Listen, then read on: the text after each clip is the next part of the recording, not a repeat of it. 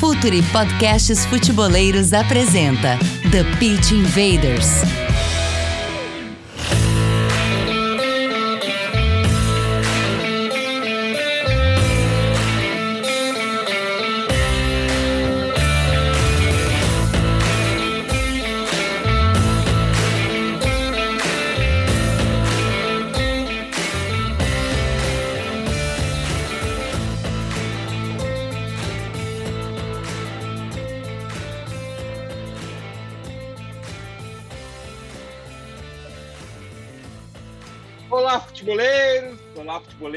Com a força de QuantusBet, a maior casa de apostas do mundo. Futuri Podcasts apresenta The Pit Invaders, episódio 252. E já a minha clássica surpresa a cada vez que eu falo o número do episódio, porque já é uma história falando de maneira profunda e séria sobre o jogo por aqui. Você já sabe que meu nome é Eduardo Dias e estamos no ar em mais uma invasão futeboleira. E vamos direto para a conexão nosso head de conteúdo, Gabriel Correia, bombando lá no YouTube. Dali, Gabriel. Tudo bem, Edu? Prazer estar aqui em mais um TPI. É, chegamos, batemos os 50 mil inscritos aqui no YouTube, né? Enfim, para quem acompanha só o áudio, pode acompanhar em vídeo também, todos os podcasts por lá. É um prazer estar aqui em mais um episódio e, apesar de 252 episódios, muita gente que a gente ainda não ouviu. O convidado de hoje é um deles, que é um cara vencedor, um cara tem aí trabalhos consolidados no futebol nacional e que vai ser bem legal falar sobre. E que, acima de tudo, Gabriel, arrisca a pele na arena. Então, é um cara que vem falar sobre prática aqui.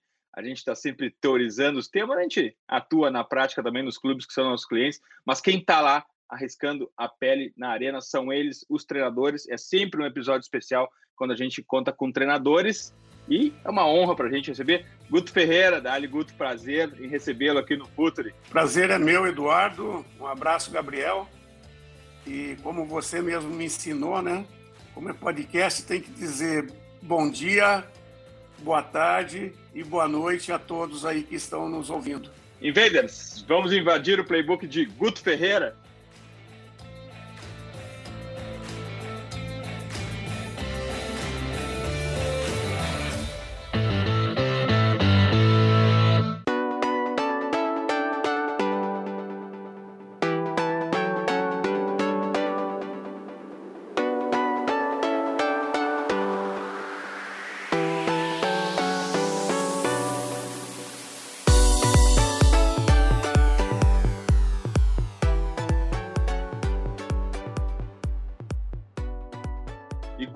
Aqui a gente tem uma, uma, uma clássica primeira pergunta, que ela é uma abordagem sobre algo muito desprezado na análise do futebol, que é contexto. Todo o treinador tem a sua ideia sobre o jogo, a sua ideia sobre de que forma atacar, defender, construir, uh, mas existe um contexto, uma realidade que é uh, a característica dos jogadores que estão naquele clube, quando que esse treinador chega no clube, se é no começo da temporada, no meio da temporada. Como é que é essa fronteira, Guto, entre o teu, a tua ideia de jogo e o material que tu tem para desenvolver o jogo? Então, é, a gente tenta, né? Tenta, é, por situações do contexto, tenta é, é, aproximar ao máximo o modelo de jogo que possa ser encaixado dentro daquele plantel que a gente tem. Lógico que tem algumas situações do jogo que a gente prioriza porque não tem como fazer futebol moderno se você não tiver isso. Mas eu cheguei em clubes como a Chape na segunda passagem, onde eu tinha bastante dificuldade é, é, de propor esse perfil de jogo, é, que são as transições rápidas, por quê? Porque eu não tinha tantos jogadores de velocidade pelos lados do campo e tinha é, jogadores com uma característica um tanto lenta por dentro, né? o que também fazia com que é, eu não conseguisse compactar tanto a equipe. Então, é, é, a gente conseguiu resultados importantes, porque os jogadores foram muito profissionais, né? que não é um jogador que, que faz com que a equipe não se encaixe. São vários jogadores parecidos juntos. Então você fala, ah, fulano é ruim. Não, ele é ruim dentro daquele contexto. Pode ser que num outro contexto ele seja bom, porque ele pode fortalecer algumas características de outros jogadores que também podem fortalecer aonde ele é deficiente. Porque perfeito não tem ninguém, não. Porque quanto melhor, mais alto nível você joga. E quanto mais alto nível, mais aparecem as suas virtudes e as suas deficiências. Né? Você pode ter muita qualidade, determinado fundamento, só que você vai jogar no mais alto nível, ele acaba que ele não flui da maneira que eh, fluiria se você jogasse no nível mais baixo, onde ele faria a diferença. Não sei se você me entendeu a, o ponto de vista que eu estou tentando colocar aí. Então, é, é, quando você chega num clube, você tem que ter uma, uma leitura, né? E vai mexendo as peças dentro do tabuleiro até que elas se encaixem e possa fazer com que a equipe seja um grupo forte jogando como equipe. Né? Muitas vezes é, é, o time não tem uma equipe, tem alguns equipes né, que fazem a diferença e esses equipes que fazem a diferença acabam em determinados jogos conseguindo jogos conseguindo resultados né, para o grupo, mas não que, que seja um jogo de equipe. Hein, Gabriel? Se me permite, Gabriel, se me permite, só para pegar um, um, um, gancho nisso, existem jogadores, Guto, que também a gente falou aqui do contexto dos jogadores, do que os jogadores oferecem, da ideia do que o, o treinador tem, mas também existem jogadores que condicionam toda uma forma de uma equipe jogar, que são influentes em campo, né? Isso é uma coisa que também não dá para desprezar, né, Guto? Ah, com certeza. Existe eh, principalmente dois tipos de jogadores que influenciam, né? Um pela liderança, né? Ele influencia de alguma maneira, e o outro não pela liderança é, é, verbal, mental, mas pela liderança técnica, né? Ele se torna um jogador tão importante dentro da estrutura que o grupo passa a jogar em volta dele para que ele faça a diferença. É, o Romário, muito tempo, teve muitas equipes que jogaram em função dele. Por quê? Ele fazia toda a diferença na frente. Só que ele não fazia todas as funções da equipe. Aí os outros compensavam as funções que ele, é, de repente, se ele fizesse, ele não teria toda a força para fazer o que ele mais sabia fazer e valia a pena jogar por ele, porque a hora que caía no pé dele, ele decidia. Então, tem muitos jogadores que acontecem isso. Né? Um bom finalizador. A equipe vai preparar jogadas para que ele finalize. Ah, mas não é só ele, porque se não marcou ele, acabou. Mas principalmente para ele. Né? Existe um bom distribuidor de bola, né? é, como o Ganso, por exemplo, no time do Santos é, é, campeão da Libertadores em 2011. O Ganso é um jogador mais cadenciado, não é um jogador de muita pegada. Aí o que o Santos fez? Botou cinco balas em volta dele, né? E ele virou o arco. E ele lançava as flechas. Né? Então, o Ganso foi o grande momento do Ganso, o grande destaque. A bola caía nele, ele soltava passes diferenciados. E o Neymar, o Robinho, é, o André, o, o Arouca e o Wesley. O Wesley e o Arouca marcavam por ele, junto com os dois beiradas. e os outros na frente faziam a diferença quando o Wesley não aparecia de trás, quando é, não aparecia um lateral de trás, mas caía no pé dele, ele soltava o passe diferenciado, né? botava os caras na cara do gol. Aí facilitava os movimentos dos atacantes e a equipe estava sempre em evidência, por quê? Porque estava sempre ganhando, ganhando através de, de jogadas diferenciadas dele. Guto, é, tem uma coisa que, que você falou agora, eu, eu, quero voltar à questão do coletivo, que me chamou muita atenção. É, em algum certo momento, assim, fica aquela discussão também da qualidade do jogador, que existem jogadores que se encaixam, existem jogadores que não se encaixam.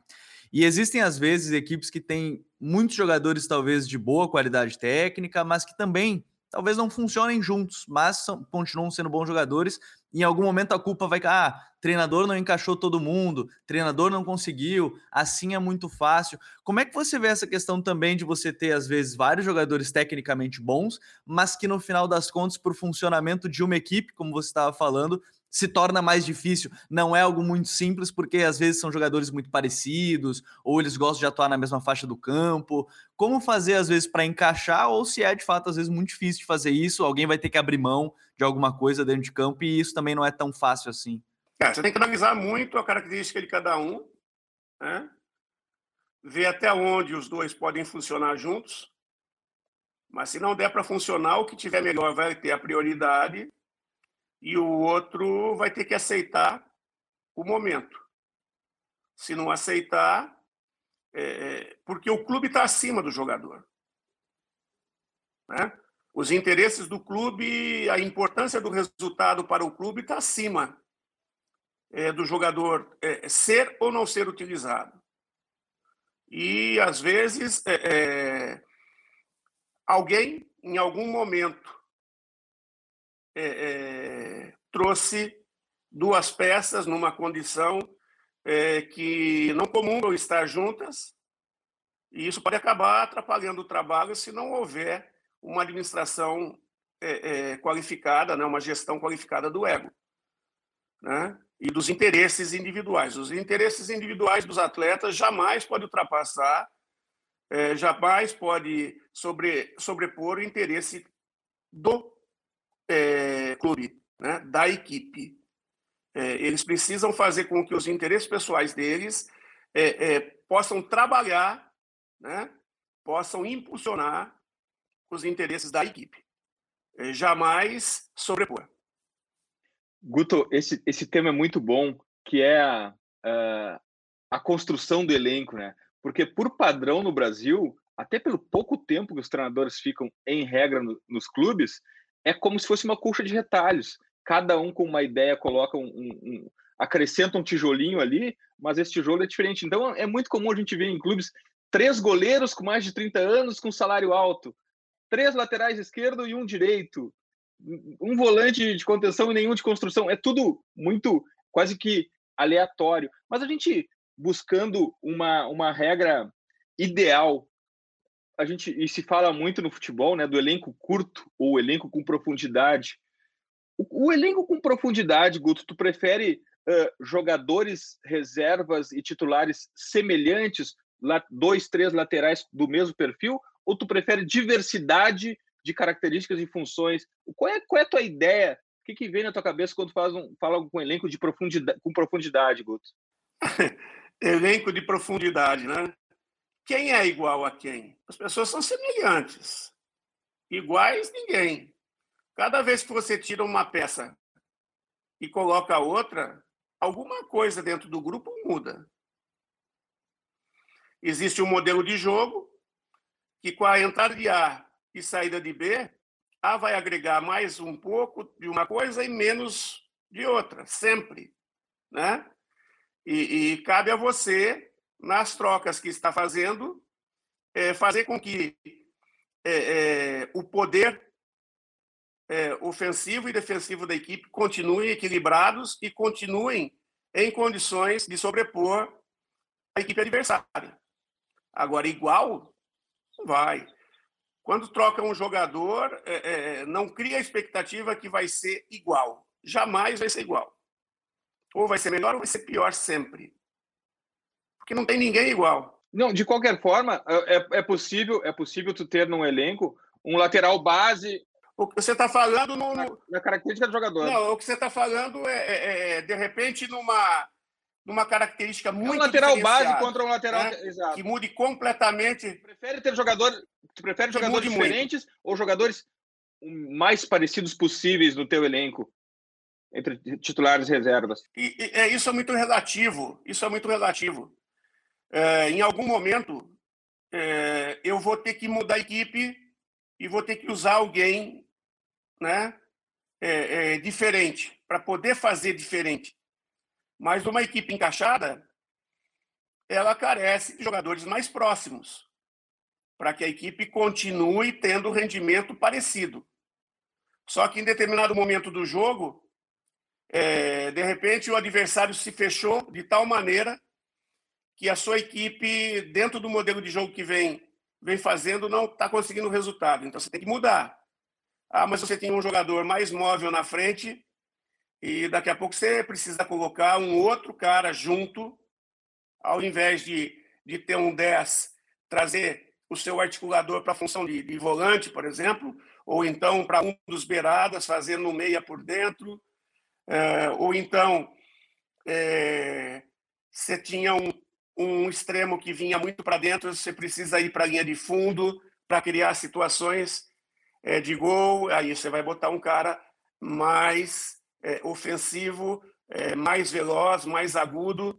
Uh, se você vai jogar fora e seu time está vencendo o jogo e você não quer correr riscos de tomar o gol, você vai se fechar, e não quer deixar de atacar, você vai ter que pôr velocidade na equipe para a transição ser boa.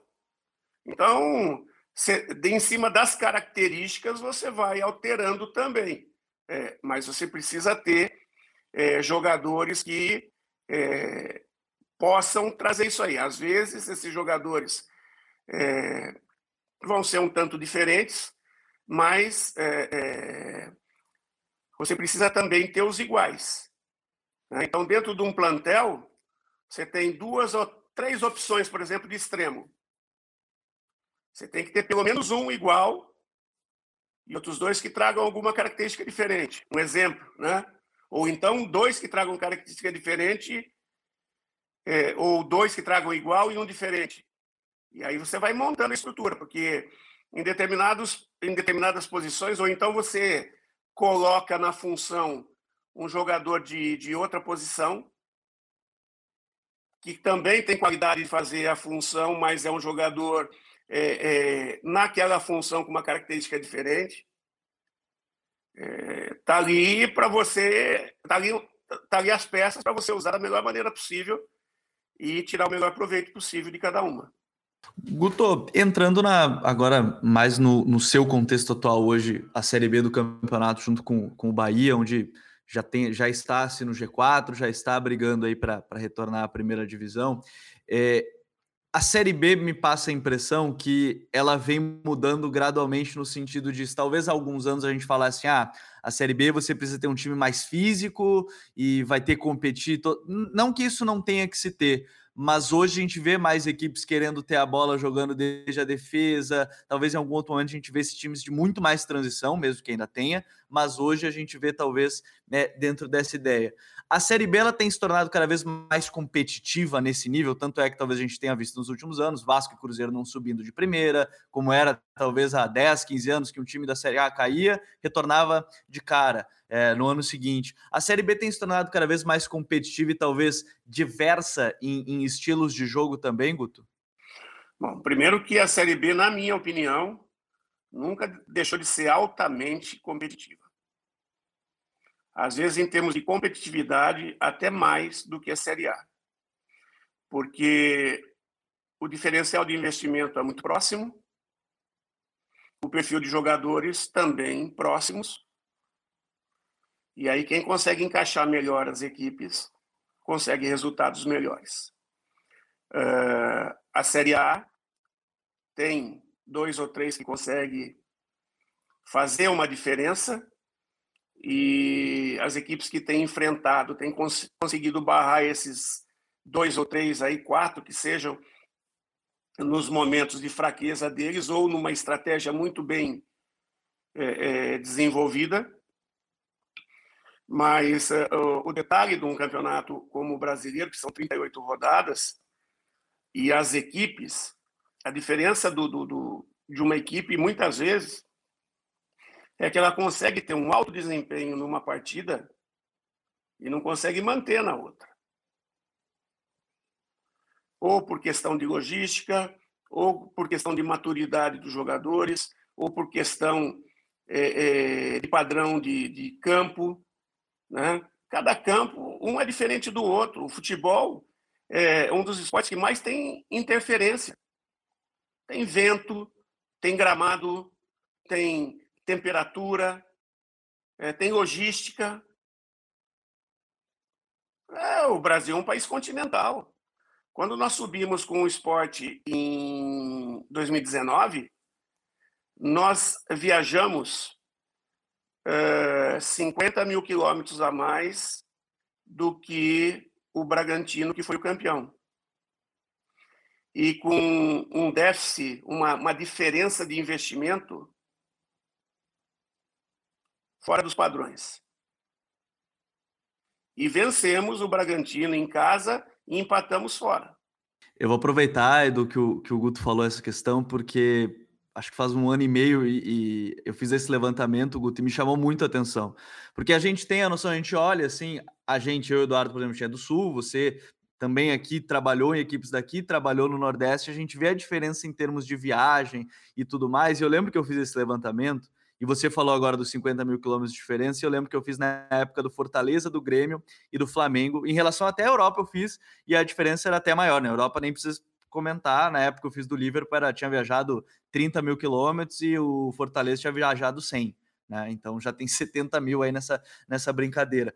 É como treinar no meio de tudo isso, né? Porque a nossa cobrança também é de ah, um futebol de excelência, um futebol de mesmo ritmo, ah, porque o futebol aqui é muito diferente da Europa, mas como fazer tudo isso no meio de um contexto caótico que você já citou algumas coisas, mas como fazer isso, ou pelo menos tentar fazer um time conseguir manter um nível no meio de um calendário muito cheio de viagens muito longas, principalmente contexto aí Nordeste Sul, né, em termos de Campeonato Brasileiro, mas como minimizar isso, mesmo sendo muito difícil, eu imagino?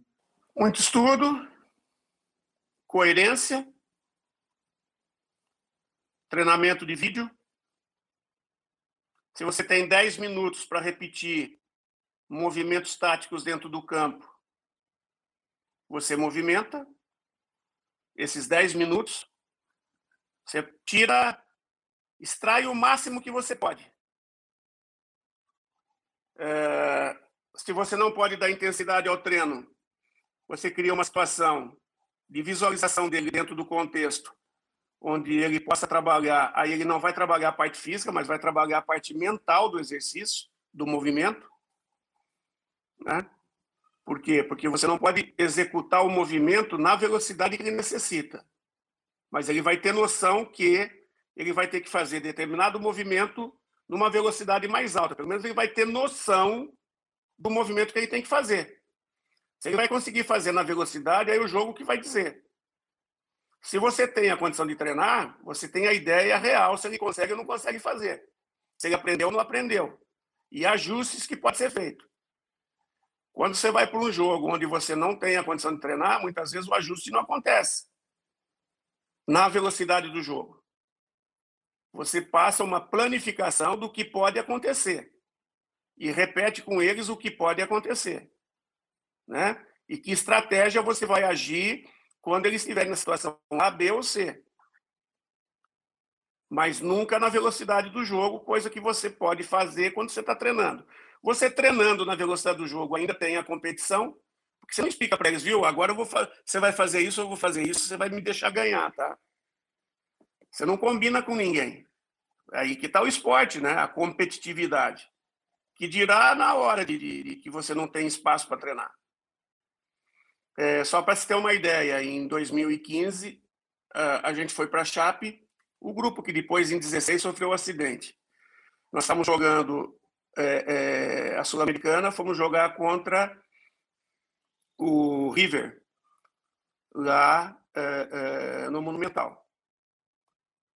Aí estávamos ganhando o jogo de 1 a 0, tomamos a virada 3 a 1 e isso foi na quinta-feira. No domingo jogávamos um minto, na quarta-feira. No domingo jogávamos contra Desculpe, foi quinta-feira mesmo.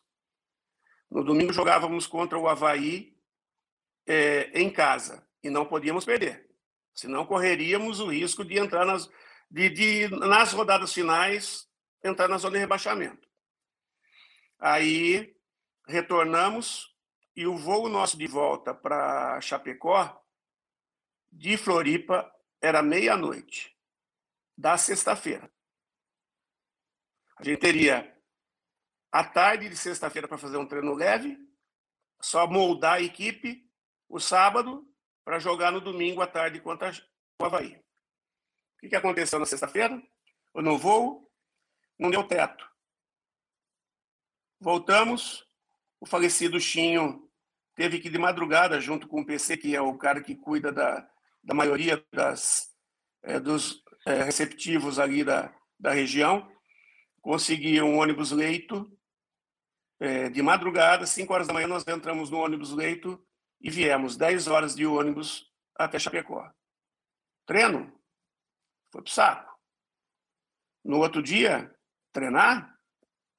Verbal. E no outro dia nós tivemos que entrar dentro de campo e conseguimos pelo menos empatar com a Bahia.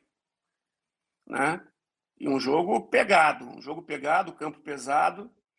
Então são situações que você passa e que você tem que ter é, é, competência, conhecimento, né? discernimento do momento, coerência, para que você possa tomar as melhores decisões possíveis e essas decisões contribuam para que você consiga ainda fazer do momento, né, desse limão, uma limonada. Fala, futeboleiros, tudo bem? Eu espero que vocês estejam gostando do episódio de hoje. Mas antes de seguirmos com esse bate-papo, eu quero fazer um convite para vocês. Se você quiser receber conteúdo exclusivo no site, ter acesso às matérias fechadas, vai lá na aba Club e faça parte do Futuri Club por apenas 12 reais mensais ou até mesmo em planos semestrais com desconto ou até mesmo anuais. Você ainda vai ter direito a desconto nos cursos do Futuri. Então, fique ligado. Além disso, eu quero lembrar para vocês que esse episódio também tem o apoio do Futuri Pro, o departamento de análise e mercado do Futuri. Seu time gasta menos dinheiro e ganha mais jogos. Para mais informações, mande um e-mail para comercial@futuri.com.br.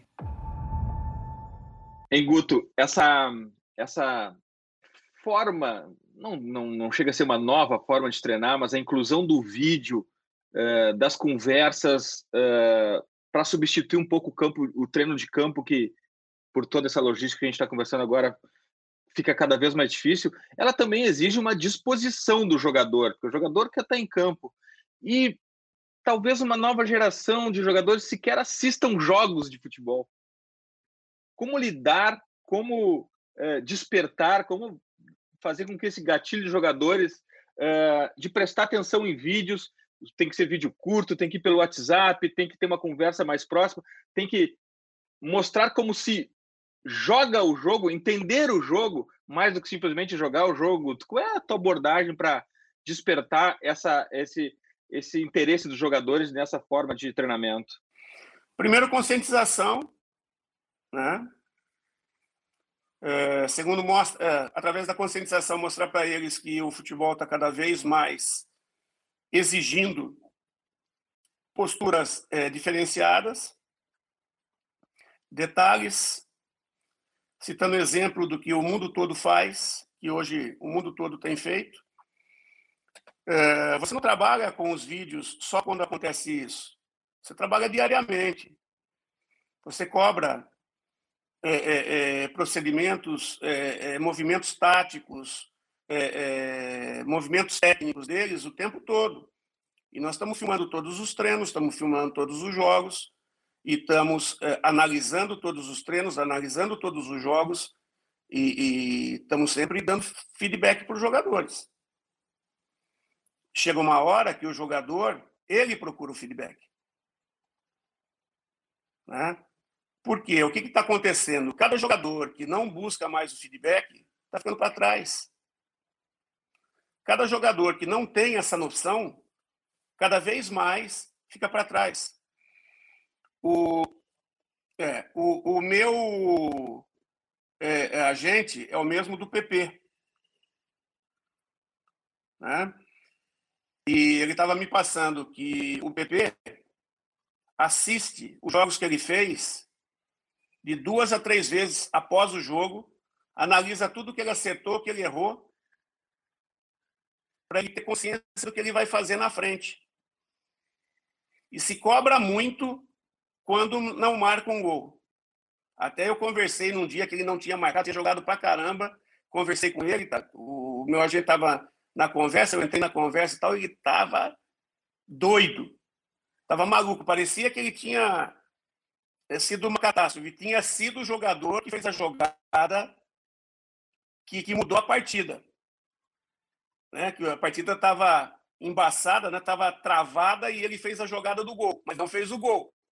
Aí ele estava muito doido. Então são isso, é, é, é, isso que acontece. Hoje muitos dos jogadores, é, quando não recebem dentro do clube ou é, alguns por modismo, né? outros por, por é, é, consciência, que não acha que no clube não tem tudo o que precisa no aspecto físico, tem pago um personal, só que se o personal trabalhar por ele só, vai arrebentar o jogador. Personal tem que trabalhar em sintonia com o clube. Senão não adianta nada. Né? Então, é, cada vez mais os jogadores estão se tornando mais e mais profissional. Né? Agora, é, é, existe aqueles que têm essa consciência e que têm até condição de ir mais além, investindo nas informações para ele. Tem aqueles que é, é, pegam as informações do clube e tem aqueles também que jogam com as poucas informações que o clube cede e tem outros que também não querem nem saber de informação. Tem todos os níveis de, de, de profissionais. Só que aqueles que vão aqueles que vão subindo de prateleira geralmente são aqueles que têm a, a capacidade de absorver, organizar e passar para o campo o maior número de informações possíveis. Guto, tu mencionou a questão do preparador físico, do personal trainer do jogador, mas tem jogadores também que têm investido em analistas táticos individuais para analisar em conjunto no pós-partida uh, movimentos, uh, posturas corporais, movimentos uh, que podem ser melhorados. Como é que tu encara isso? Para ti, tudo bem o jogador buscar esse tipo de, de ajuda? Positivo, para a melhora dele, positivo. Porque o que eu vou cobrar dele é o que eu estou passando para ele dentro de campo. Se ele não fizer o que eu estou passando, o que o, o analista está comentando com ele são movimentos que ele está fazendo. Né? De repente, eu estou dizendo a mesma coisa. De repente, a minha estrutura está dizendo a mesma coisa, só está reforçando. Né? E, de repente, uma, uma outra coisa pode escapar dele e a gente passar, pode escapar da gente e o outro lado passar. O importante o mais importante nesse momento é que o atleta está focado a melhorar. Se ele está focado a melhorar, né, a fazer cada vez melhor, já é meio caminho andado para ele acertar. Pois isso é, isso é muito legal de ver isso aqui. Talvez, Guto, não sei como é que você vê essa questão do, dos jogadores. Não sei se não, tem mais espaço, porque você falou que existem jogadores de todas as formas, de querer ter mais informação, menos, aqueles que, enfim, não, não buscam tanta informação mas me parece que o futebol está caminhando para isso, né? Pelo menos é, o alto nível tem caminhado para os jogadores que se interessam cada vez pelo, mais pelo jogo, são os jogadores que têm conseguido se destacar, né? Exatamente. E tem algumas coisas que vocês, é, que nem vocês falam assim, dificilmente é, é na Inglaterra, pelo que eu ouvi falar, já ficam mais, né? Mas no Brasil, se você fizer todo dia um vídeo de 30 minutos, os caras vão ficar, né? O Abel falou isso no livro dele. Ele falou assim: ah, a gente percebeu que se a gente fizesse vídeo todo dia com 80 jogos, os jogadores não iam querer no segundo dia já. Então, aí é, cabe a você ser bem objetivo quando você junta o grupo. Quando você junta o grupo, você tem que ser bem objetivo. Você pode passar muita coisa para eles, mas sempre já é, é, cortado é, dentro da, daquele objetivo pontual. Então, a informação ela vem de uma maneira já digerida, né? que fique fácil para ele entender. Ele visualiza para confirmar alguma situação. Um vídeo de explicação de posicionamento essa explicação não pode durar muito tempo. Tem que ser uma coisa muito objetiva. Vamos colocar aí dois minutos no máximo. E também não adianta você jogar cinco, seis correções para o jogador no mesmo dia. Não adianta. Ele não vai conseguir. Então você passa uma, a hora que você percebe que ele está conseguindo fazer, você passa outra. Você pode até citar, mas você pede para ele focar em uma. Porque é o tipo daquela coisa. É, quando o professor na, lá na escola, na faculdade, ele dá muito conteúdo, você absorve o quê? Agora, quando ele é objetivo e passa um conteúdo interessante e é bem objetivo, geralmente você grava de uma maneira que às vezes você não precisa nem estudar. Então, a maneira que você aborda o seu cliente, no caso, e, e o nosso cliente é o atleta, né? nessa passagem de informação, é, é, é, é muito importante. Tempo, a maneira que você vai abordar, a maneira que você vai falar e a maneira que você vai passar o, o, o vídeo. Né? É, nós temos por, por prática sempre fazer reforços positivos antes da colocação de uma abordagem negativa, para que o emocional dele ele tipo assim ele se abra, se solte, né?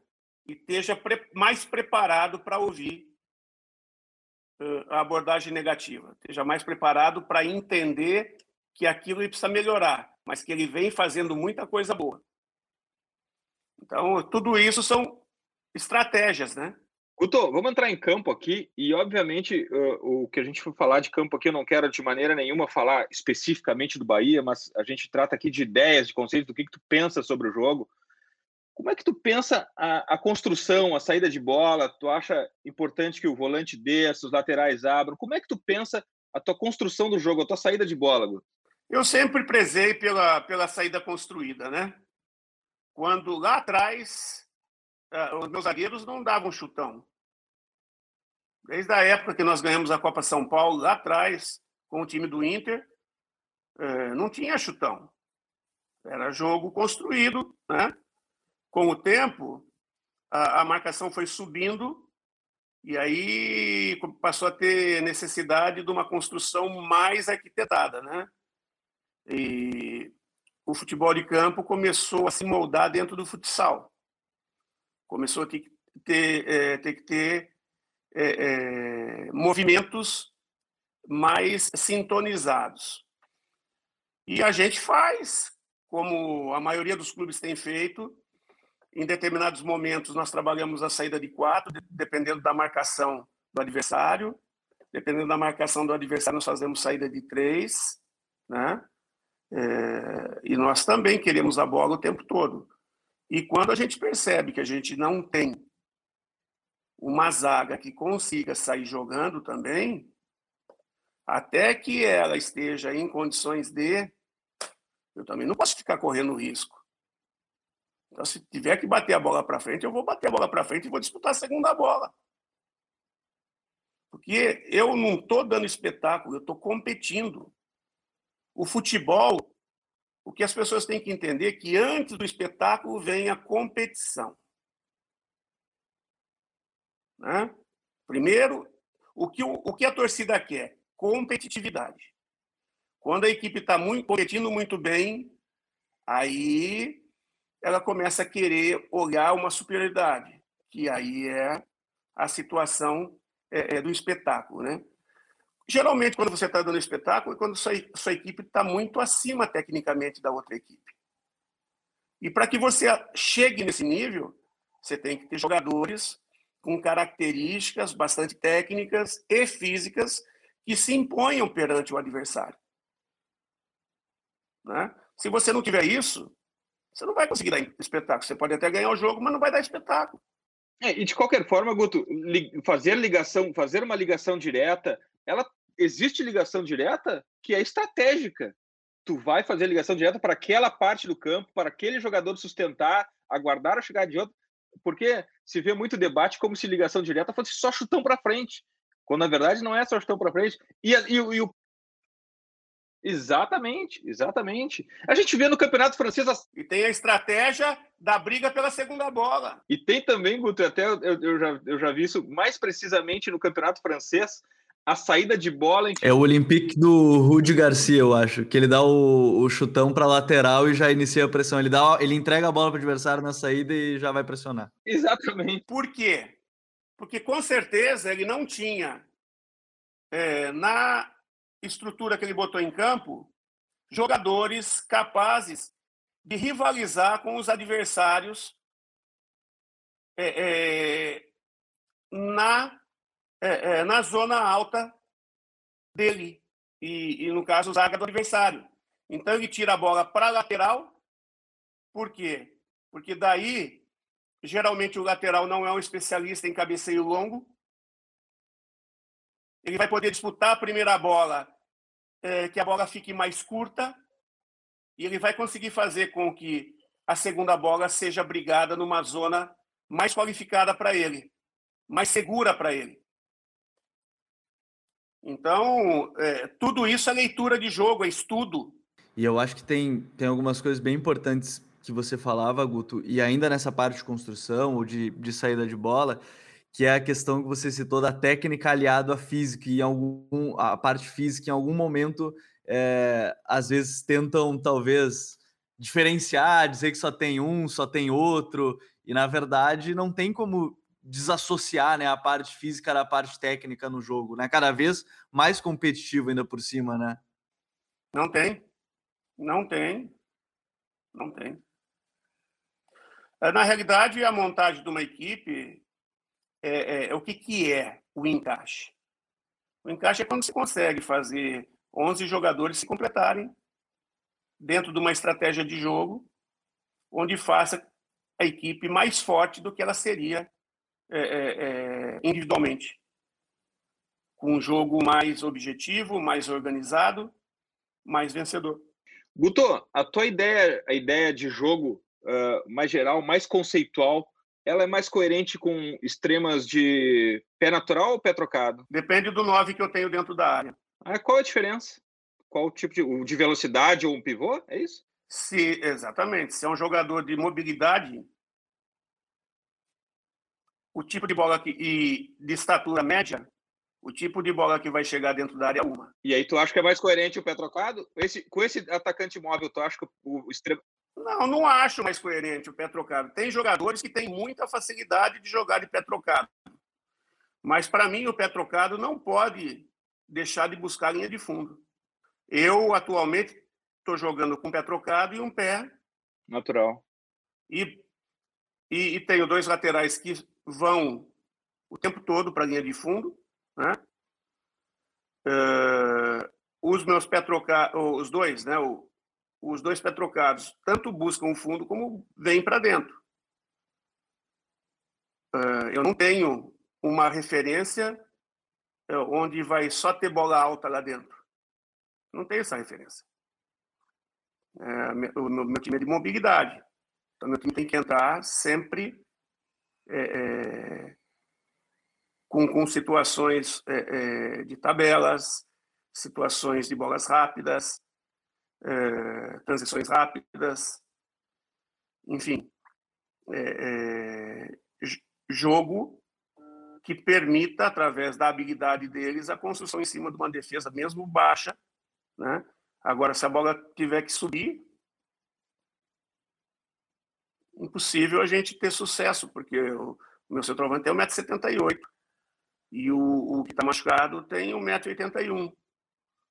Sai bem do chão tal, mas você vai pegar uma zaga de 1,90m bem postada, com defesa baixa, só se eles bobearem dentro da área e os meus passes forem muito certeiros. Senão, dificilmente eu, eu vou ter vantagem.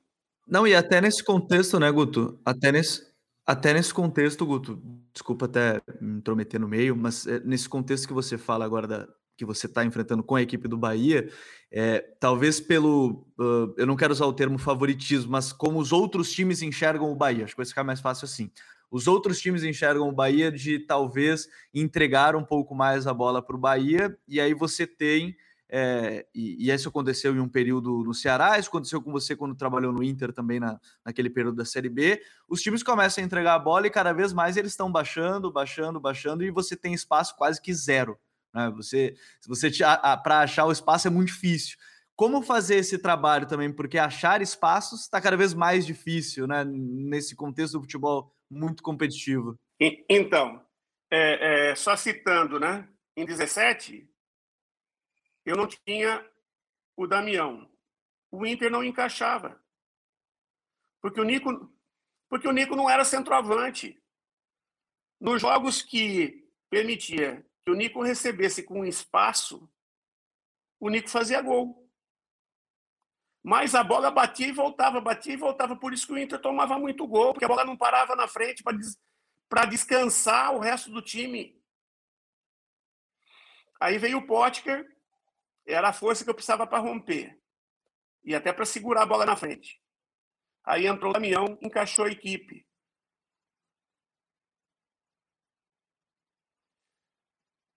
Quando o Damião machuca, foi o momento que nós começamos a patinar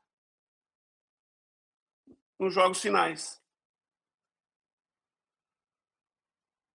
Que nós deixamos de ter inteiro não é para fazer os gols, mas para ter, para ser a referência, para reter bola, é, segurar é, os zagueiros, segurar os zagueiros, enfim, essas situações.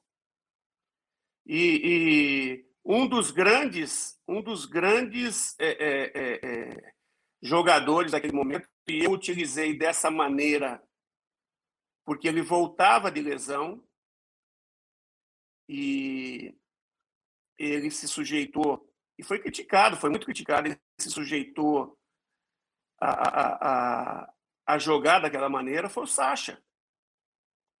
O Sacha jogava do lado esquerdo, fazendo o serviço sujo e dando liberdade para o D'Alessandro jogar. Você pode ver que o D'Alessandro, em muitas partidas, foi o grande destaque da equipe. O Sacha compensava o D'Alessandro e ainda ia para frente para fazer gol. E o fato do Sacha ter ficado quase um ano parado, ele ainda estava sem um lastro de jogo que permitia que ele mantivesse alto a intensidade dele o jogo todo. Aí eu pegava, tirava. Muitas vezes o Sacha não entendia por que, que ele saía, porque já tinha baixado o ritmo. E a torcida querendo o tempo todo que eu tirasse ele. Ele marcava bem a beirada, ele puxava os contra-ataques, fazia gol e dava condição da cabeça pensante do time ficar mais solta para criar jogadas. E, e, e, nisso, nisso tudo, o, o Guto, só aproveitando, assim, qual é a dificuldade de achar espaço? Porque você falou de um contexto que você conseguiu montar naquela época, do Inter. É, mas, por exemplo, é, pegando períodos mais recentes, qual é a dificuldade que se tem hoje também nessa montagem de formar ataques ou quebrar defesas? Tem sido muito difícil, né? Às vezes era uma saída de bola que você pressiona bem. No último jogo contra o Londrina foi assim, né? Duas recuperações muito boas já na, na entrada da área, né? E aí um jogo de transição também. Mas qual é a dificuldade contra times que ficam cada vez mais fechados e às vezes em algum momento a alternativa pode ser uma bola aérea, mas também atrair essa defesa para algum setor, atacar pelo outro lado? Qual é a dificuldade disso tudo, Guto? Porque, em termos físicos, está muito nivelado. Em termos de característica, você dribla o primeiro, o segundo já está na cobertura. Aí você tem que ter um jogo associativo e apoiado, uma dinâmica bastante rápida. Como é que você vai ter isso se você não treina? Se você só joga. Aliás, não é você. Os jogadores que estão em formação hoje, a CBF está matando a formação do futebol brasileiro. Porque os jogadores estão jogando quarto e domingo, quarto e domingo, quarto e domingo, quarto e domingo e treinando quando? E aperfeiçoando quando? E perdendo escola. Os campeonatos de divisões de base têm que ser realizados finais de semana e da semana toda para esses caras treinar, para poder formar melhor o jogador. Guto, a gente está a gente, a gente tá indo pro caminhando para o final aqui. Qual é o, qual é o teu time? Qual é a comissão técnica do Guto que, que, que vai junto? Assim, quantos são? Qual é a função deles? Quem são esses caras? Quem é o teu time, Guto? É, o André Luiz foi zagueiro do Inter. Alexandre Faganello é um ex-jogador também, foi meu jogador na base toda. E o Valdir Nogueira Júnior, que é o Juninho, preparador físico. E nós estamos, nós começamos os quatro juntos no Mojimirim. É, o Alexandre tinha sido meu jogador no 15 Piracicaba, toda a base do 15 Piracicaba. O André eu conheci na chegada no Inter, foi meu auxiliar no Inter nos juniores. Uh, e aí, em 2011, a gente vai para o Mogi e se junta. O André chega no final de 11 para 12. E aí formamos a equipe a partir da ponte. O Juninho dá uma, é, permanece na ponte na nossa saída e vai retomar com a gente em 17 é, no Bahia. Porque o, o Marquinho, Marco César, que hoje é o fisiologista do Vasco, é, retornou para Chapecó, que ele era de Chapecó, a convite da Chapecoense, né? e se sentiu na obrigação de, de cooperar com aquele momento da Chape, e aí o Juninho reassume, e a partir daí o Juninho, o Juninho é que segue com a gente. O, Guto, ainda em termos de, de, de questão da, da organização dos times, um debate que. Não sei se é um debate, mas é que eu vi essa frase, achei interessante, eu acho que talvez perguntar para mais pessoas e entender mais como é que elas veem. O Ancelotti, depois do, de alguns jogos com o Real, ele falou que para ele a organização defensiva é algo mais difícil de, de, se montar e a parte ofensiva ele mesmo falou que tinha coisas que o Casemiro, o Modric, o Cross faziam que ele nem pedia, que eles faziam naturalmente, que ele dava essa liberdade, que na fase ofensiva ele dava uma maior liberdade ainda para para esses jogadores. Claro que a gente está falando de ter esses jogadores, todo mundo quer ter esses caras. Mas em termos de, de, de preparar, e ficou num, num, ponto, a gente costuma debater aqui também, eu, Edu, com outros convidados, que é. Ah, o time se defende, virou algo que é uma pecha de, só de retranqueiro e que não tem um trabalho por trás de defender bem, né? Porque às vezes você só tá lá atrás e não e, e toma 30 chutes, mas às vezes você tá lá atrás não toma nenhum chute no gol. Né? Por que, que às vezes a gente tem essa, é, é, essa, essa coisa com a, com a organização defensiva de achar que não tem um trabalho, que é muito fácil fazer uma organização defensiva, é, ao mesmo tempo que a gente também pede que seja algo totalmente mecanizado, talvez na fase ofensiva, e não dá, às vezes, em algum momento, a liberdade para um jogador? Quando você fala nós, eu não sei se é nós, né? É muita gente, é, né? De fato, é muita se gente. É nós, né? eu já coloco a mídia uhum. em geral. Porque os treinadores, os, é, é, o jogador, os treinadores, eles têm a visão de competir sempre. Né? Alguns influenciados pela mídia buscam um jogo é, é, mais propositivo, mais, né? mas isso não quer dizer que vai ter sucesso. Né? A equipe que compete sempre dificilmente vai estar na rabeira.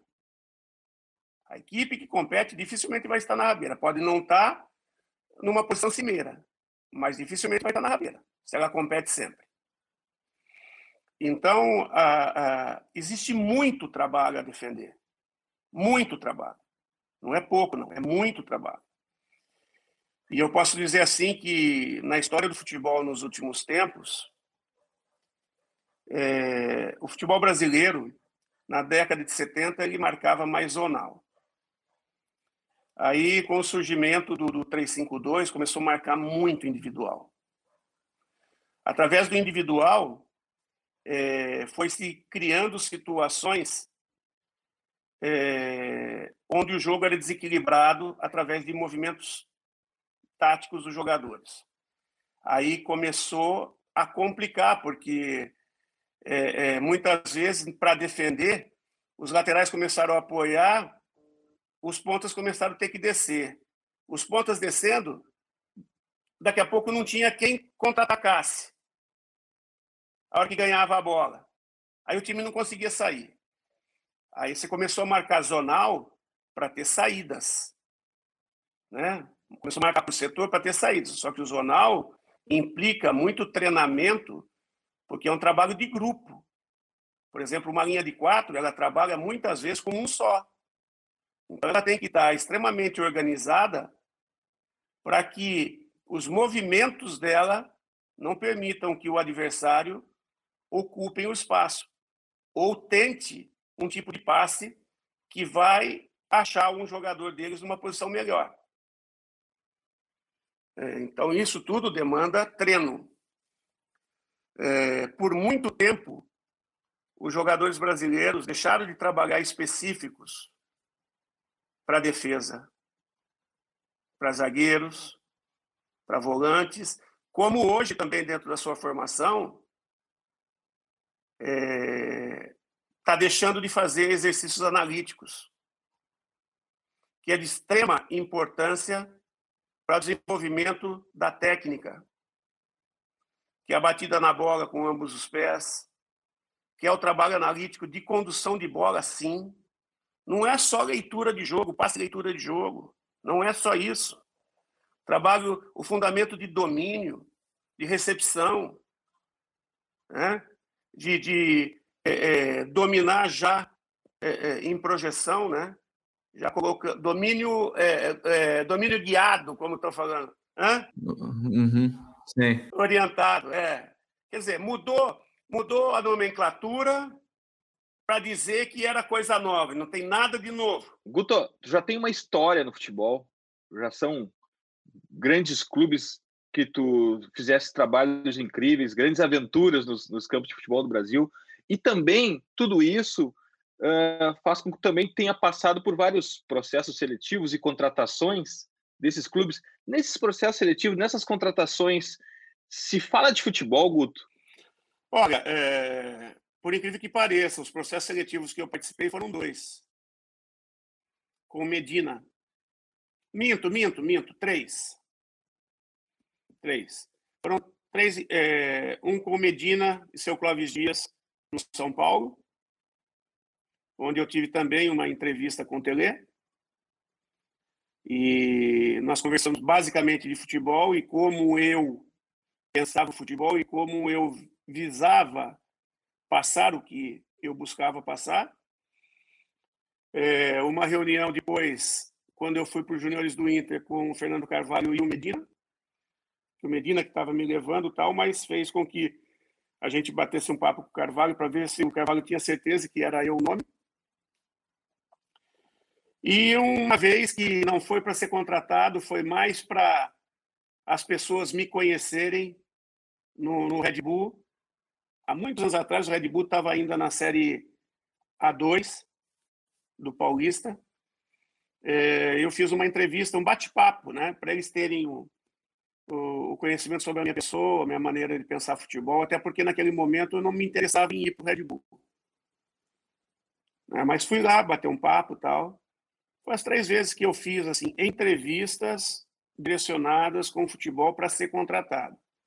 No mais, eu fui contratado por currículo e resultados. Mas nas contratações normais, nós, sim, tá, mas, mas se fala de futebol? Nessas que eu tive, sim. Nas contratações normais, nessas padrão, se fala de futebol? Nessas que eu tive, sim. Bom, a gente está uma hora conversando com o Guto Ferreira aqui, um, um, um, papo absolutamente incrível, prazeroso. Gostaria de falar mais e mais com o Guto aqui. Sabe quando Bahia passar aqui por Porto Alegre, a gente faça uma visita lá para trocar uma ideia com ele. É um imenso prazer, Guto. E, e agora a gente tem um compromisso com as nossas já clássicas por aqui, dicas futeboleiras. The Pitch Invaders apresenta Dicas Futeboleiras.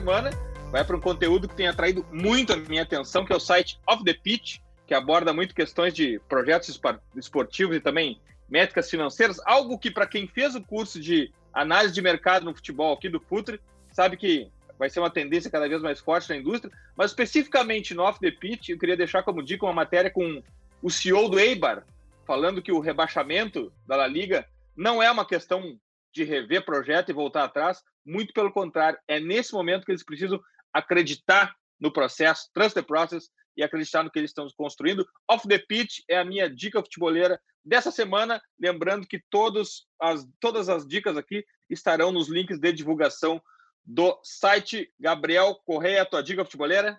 A minha, já que ele, ele é uma pauta sempre constante, mas nos últimos meses também, últimas semanas também tem sido bastante, a minha é a biografia do Klopp, está na grande área, né? Tradução muito legal, acho que é um dos treinadores é, que, assim, acho que inspiram muitas pessoas atualmente, né? Uma nova geração, talvez, de treinadores, de pessoas que gostam de futebol. É, então, a minha sugestão fica para para o a, ao livro do Klopp, que tem na editora Grande Área, que estava fazendo umas promoções, 50% de desconto, então o pessoal pode correr aproveitar, né? Ou quem usa Kindle, enfim, vai achar. E o outro é do professor Israel Teoldo. Eu não lembro se recentemente alguém indicou, que é o Para um Futebol Jogado com Ideias, que é muito legal para a gente conhecer, talvez, para algumas pessoas até entenderem mais como é que funciona esse processo de treinamento, para montar um, um, trabalho. O professor Israel Teoldo e o Júlio Garganta fizeram um trabalho fantástico, um, um, livro muito bom também.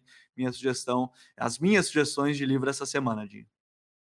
Graças, Gabriel. Até a próxima. Obrigado, obrigado, Dinho. Obrigado, professor Guto Ferreira. Um prazerzaço ter falado com você aqui no, no episódio. Enfim, é que em breve a gente possa conversar de novo e obrigado a todo mundo que nos acompanhou em mais uma semana. Guto, uma dica futeboleira para deixar para os nossos invaders aqui? É, eu, é, vou colocar duas situações, não, não são coisas atuais, mas são coisas é, é, bastante importantes. Uma sobre uma parte mais mental, né? uma filosofia taoísta sobre o poder da mente e tal, que chama O Tal do Esporte. É uma capa vermelha, T-A-O do esporte. É muito legal esse livro e me foi indicado há muitos anos atrás pelo Hermes Balbino, que foi o preparador físico do basquete feminino do Brasil, campeão mundial, né? E hoje é, trabalhou também com o Zé Roberto como psicólogo é, em acho que dois ciclos olímpicos é, com a seleção feminina de, de vôlei.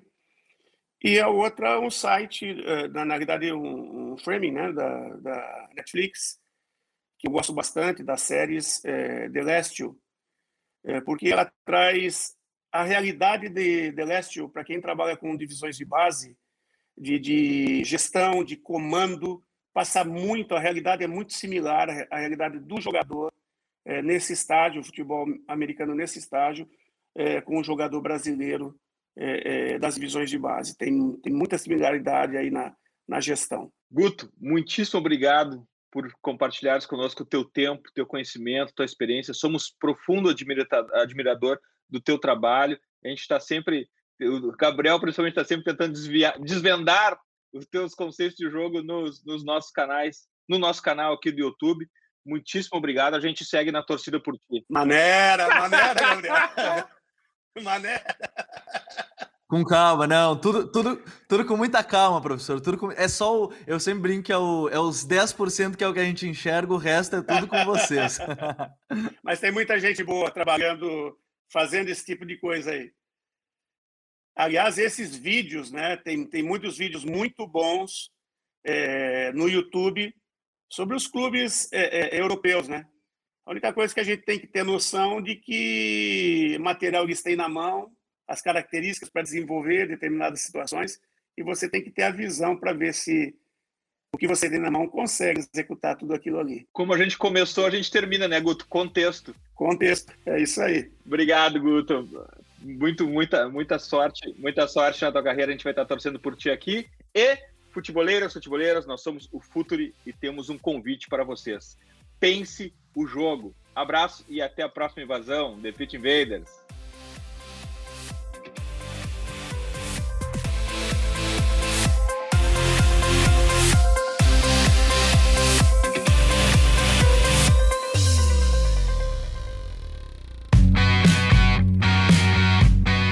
Futuri apresentou The Pitch Invaders.